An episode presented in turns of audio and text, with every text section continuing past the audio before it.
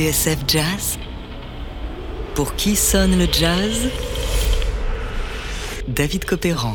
Aujourd'hui, vol, recel, track. Quand le jazz tourne mal, première partie.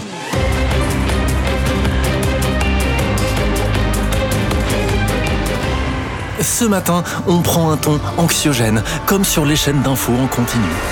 C'est un type de délinquance bien précis. Preuve en est cette statistique qui donne froid dans le dos. 11 points de plus qu'en 2008. Objet de fantasme et de convoitise. À peine arrivé, les gendarmes se déploient rapidement pour trouver le suspect. La méthode est la suivante repérage, ciblage, contact agression, arrachage et fuite. Bonjour, que serait un musicien sans son instrument? Pas grand-chose. Alors, euh, merci, mais c'est encore mon émission là. Bonjour, que serait un musicien sans son instrument? Pas grand-chose. Or, ils sont quelques-uns à avoir connu cette douloureuse expérience. Le vol. Flûte, saxophone, guitare et même contrebasse, à chaque fois c'est bien plus qu'un instrument qui disparaît. Un outil de travail doublé d'un objet précieux, personnel, parfois rare ou ancien, bref, un authentique compagnon.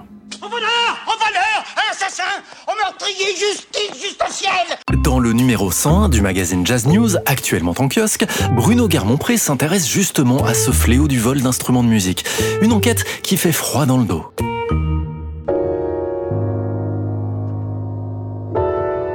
La police a tout éclairci. On connaît les coupables. Je veux dire le coupable?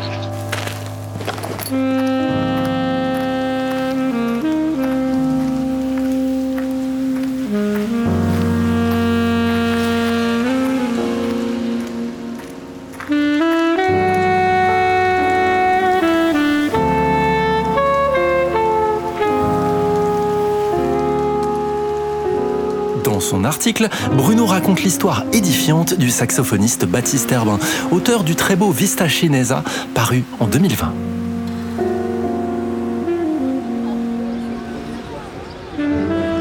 La scène se passe à Paris quelques mois plus tôt. Un soir, sortant de son local de musique à proximité de la rue de Rivoli, Herbin décide de commander un taxi pour se rendre au Duc des Lombards, non loin de là. Chargé comme une mule, il a posé l'étui de son alto sur le trottoir, juste devant lui.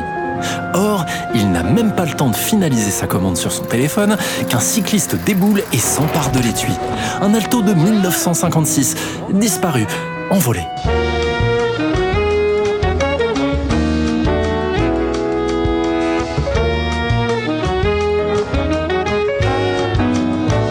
Son saxophone, Baptiste Herbin n'en entend plus parler jusqu'en janvier dernier lorsqu'une amie vendeuse d'instruments lui donne un tuyau. De Londres, la piste de l'alto volé conduite en Roumanie. Herbin entame alors un vrai travail de filature. Il fait jouer son réseau, sollicite des musiciens vivant sur place et tombe sur la photo d'un vieil homme qui prétend avoir acheté l'instrument pour quelques centaines d'euros. L'échange se fera dans un hall d'aéroport en Roumanie au terme d'une enquête digne des plus grandes séries d'espionnage. Je suis disposé à vous offrir Frédéric Prayer en échange de Rudolf Abel. Tous les détails sur cette affaire sont à lire dans le numéro 101 de Jazz News sous la plume de Bruno Garmont-Pré qui sera notre invité dans quelques instants juste après cette swing valse de Baptiste Arbin.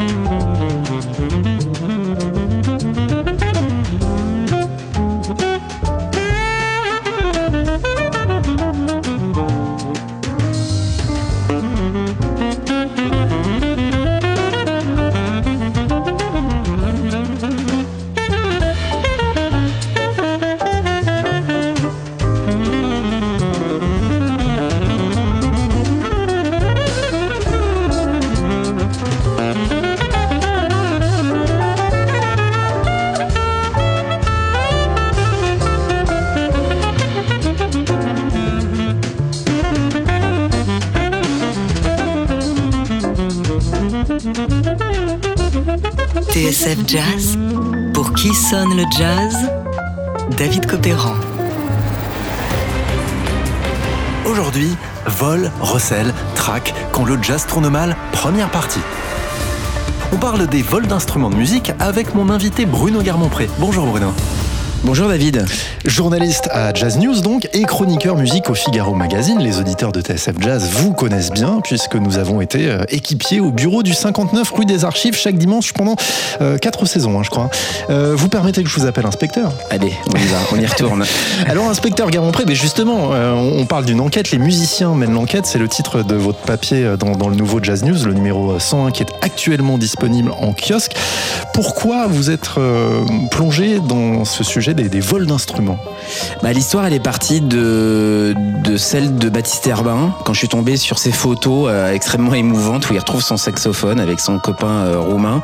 Et donc, euh, avec Thomas Boudran, le directeur de publication de Jazz News, on s'appelle et on se dit l'histoire est dingue, c'est voilà, assez extraordinaire. Retrouver cet instrument quatre ans après, dans ces circonstances, et en allant le récupérer quasiment sur un coup de tête, en prenant un, un, billet d'avion aller-retour. voilà, donc on a trouvé que l'histoire était, était vraiment intéressante et sont remontées à partir de ça plein d'autres histoires. Et je trouvais que c'était hyper intéressant parce que les musiciens, ils ont évidemment un rapport extrêmement étroit et passionnel avec leurs instruments, et que bah, le jour où cet instrument s'en va, c'est un drame. Et quand l'issue est heureuse, bah, autant, les, raconter. Et il y en avait quelques-unes, puisque les histoires que je donne dans, le papier sont toutes des histoires heureuses. Ils, retrouvent l'instrument euh, après euh, soit un coup du hasard, soit après une, petite enquête. Euh, donc, on trouvait que le, sujet était, vraiment ouais, amusant. Ça, dit aussi beaucoup de la relation du musicien à son instrument. Et vous commencez, vous ouvrez votre papier, euh, Bruno Garmont-Pré, par cette histoire assez folle de la contrebasse de Joachim Gauvin. Alors que lui est-il arrivé? Déjà, il faut être sacrément intrépide pour euh, voler une contrebasse. Oui, alors l'histoire est, assez dingue. Alors euh, effectivement, voler une contrebasse, c'est un peu gros quand même. comment a-t-il fait pour se la faire voler? Bah, En fait, il, il jouait à Chartres. Voix 1. Le TGV numéro 3635 va partir il rentre euh, en train, il rentre dans la soirée et il a l'habitude de mettre sa grand-mère, sa contrebasse, dans l'espace qui est dédié au, vélo. Il prend l'habitude toujours de, se placer euh, dans l'angle de vision de, sa contrebasse. Et à la fin du, voyage, il se lève, il va récupérer sa contrebasse et elle n'y est plus. C'est forcément quelqu'un qui est descendu du TGV à la gare Montparnasse avec sa, contrebasse. Il est dépité et tout de suite il fait ce que font la plupart de ces musiciens, c'est-à-dire par chance il a une photo et ça je conseillerais aux musiciens toujours d'avoir des photos très détaillées de leurs instruments. Il poste la photo sur les réseaux et là, euh, la générosité et la bienveillance euh, euh, jouent, c'est-à-dire fait, le poste est partagé à, je sais pas, 10 ou 15 000, 15 fois. Alors, dans l'optique que tous les musiciens de son réseau repèrent l'instrument et soient aux aguets lorsque celui-ci va se trouver sur des sites de revente éventuellement. Il y a un effet de communauté, effectivement, où les instruments, bah, par leur passé, les marques, les griffures, leur spécificité, leur restauration, il y a des ajouts qui font que, que on peut tout à fait autant un instrument et les, et les musiciens, la, communauté joue euh, et, ils sont vigilants et donc évidemment les sites de revente sont tout de suite euh, visés. Il y a aussi le réseau des luthiers, des, des vendeurs d'instruments, donc euh, tous les luthiers, notamment de la rue de Rome à Paris, ou les parce que finalement c'est toujours un petit réseau quoi. On, et puis revendre une contrebasse c'est quand même pas pas anodin. Et les voleurs en général, la plupart du temps, ne sont pas des spécialistes des instruments de musique, donc ils vont se présenter au premier luthier qu'ils vont trouver euh, en se disant euh, je vais pouvoir revendre, je vais pouvoir faire une affaire, ça va passer. Exactement. Et souvent ils tentent le coup, hein. souvent c'est comme ça. Et dans le cas de Joachim, effectivement, il le retrouve assez rapidement sur le bon coin. Et en fait, euh, Joachim est mis au courant par un luthier du Sud qui prévient un de ses collègues du Nord de la France et qui rappelle Joachim en lui disant écoute, il semblerait que ta contrebasse sur le bon coin. J'ai appelé, j'ai laissé un message et j'ai mis une option pour quatre fois le prix de la mise en vente. Donc le type a été complètement hameçonné. Il s'est dit, bon, j'ai pas la vendre 1000, je vais la vendre 4000 balles. Et le type non seulement est un peu euh, enthousiaste, mais il est sûrement un peu naïf parce que il donne rendez-vous euh, à Joachim devant le commissariat du 15e.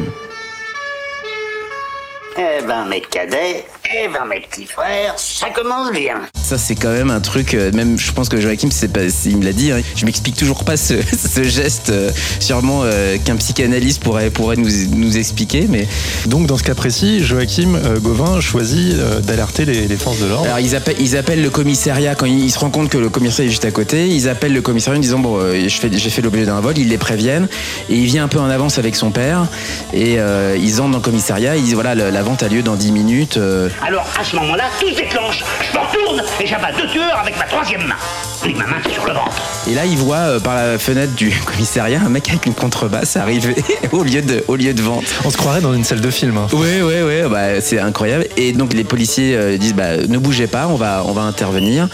Et effectivement, dix minutes plus tard, ils reviennent avec le, le, le, le harceleur, euh, donc euh, entouré de, de trois flics avec sa, sa contrebasse. Messieurs, promenez-le dans sa cellule. Et l'enjeu là, quand, ça se passe comme ça, c'est d'authentifier. D'authentifier, et euh, on en a parlé ensemble avec euh, le contrebassiste Stéphane Keriki il y a pas longtemps, et de prouver, Exactement. effectivement, euh, de prouver la qualité de l'instrument, l'appartenance de l'instrument. Donc il faut avoir un certain nombre de documents et de preuves à fournir à la police. Exactement. Alors pour les saxophones, sur euh, pas mal d'instruments, il, peut y avoir des numéros de série, euh, évidemment les, les griffures, les marques, les, les interventions, un ajout de clé ou une, voilà, ça, ça, permet vraiment d'authenti- d'authentifier. Et dans le cas de, de Joachim, ça a été très rapide. Ils ont tout de suite compris que euh, voilà. Donc il a porté plainte. Après, il a, le type a été effectivement est passé devant les devant les juges. Euh, il ne sait pas comment. euh, Joachim ne sait pas ce qui ce qui s'est passé après, mais il a porté plainte.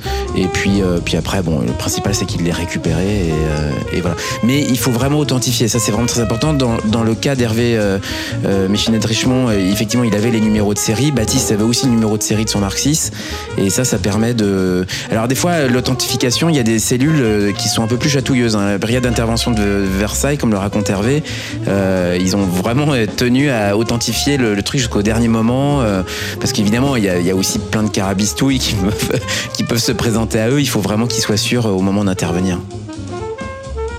Donc les conseils qu'on peut donner euh, aux instrumentistes, alors déjà être super vigilant, toujours avoir Ah ouais. l'instrument à proximité dans tous les cas, dans tous les lieux publics Mhm. ou privés. Et comme pour les vélos, ça se fait beaucoup euh, maintenant, c'est-à-dire euh, traçabilité, authentification, des photos, Mhm. toute la paperasse, tous les documents, avoir tout sur son instrument à portée de main pour pouvoir le fournir à qui de droit. Exactement. Et il y a même, euh, Hervé d'ailleurs l'évoque dans, dans la fin du papier, euh, il y a même aussi la possibilité de mettre des petits traceurs qu'on peut, qu'on peut alors, euh, ajouter sur un saxophone, une flûte, c'est un peu plus compliqué, mais à l'intérieur d'un- d'une caisse où ça, ça peut tout à fait se faire. Puis après, malheureusement, une fois que c'est arrivé, il faut être hyper vigilant, il faut partager un maximum. Donc réseaux sociaux, euh, la communauté des musiciens, parce qu'ils voient forcément passer à un moment ou à un autre ces, ces instruments. Et puis, euh, j'évoque aussi dans le papier, bah, je pense que les, les sites de revente ont peut-être une, une responsabilité aussi euh, là-dedans. euh, C'est-à-dire que peut-être qu'il faudrait les éveiller aussi leur responsabilité, leur conscience par rapport à ça. Les musiciens mènent l'enquête, c'est donc le titre de votre papier, Bruno Guermont-Pré. Euh, bah, vous pouvez lire, hein, chers auditeurs, la suite. C'est dans dans le Jazz numéro News. 101 de Jazz News, actuellement en kiosque. Inspecteur, merci beaucoup. Merci David, à bientôt. Son cas, hein. Euh, Vol, recel, track, la suite de notre feuilleton dans le prochain épisode de Pour qui sonne le jazz. Merci à Yona Bermond et Alexandre Viskis. On se quitte avec un morceau de Joachim Gauvin au titre Tout trouvé, Hunt, autrement dit, la track.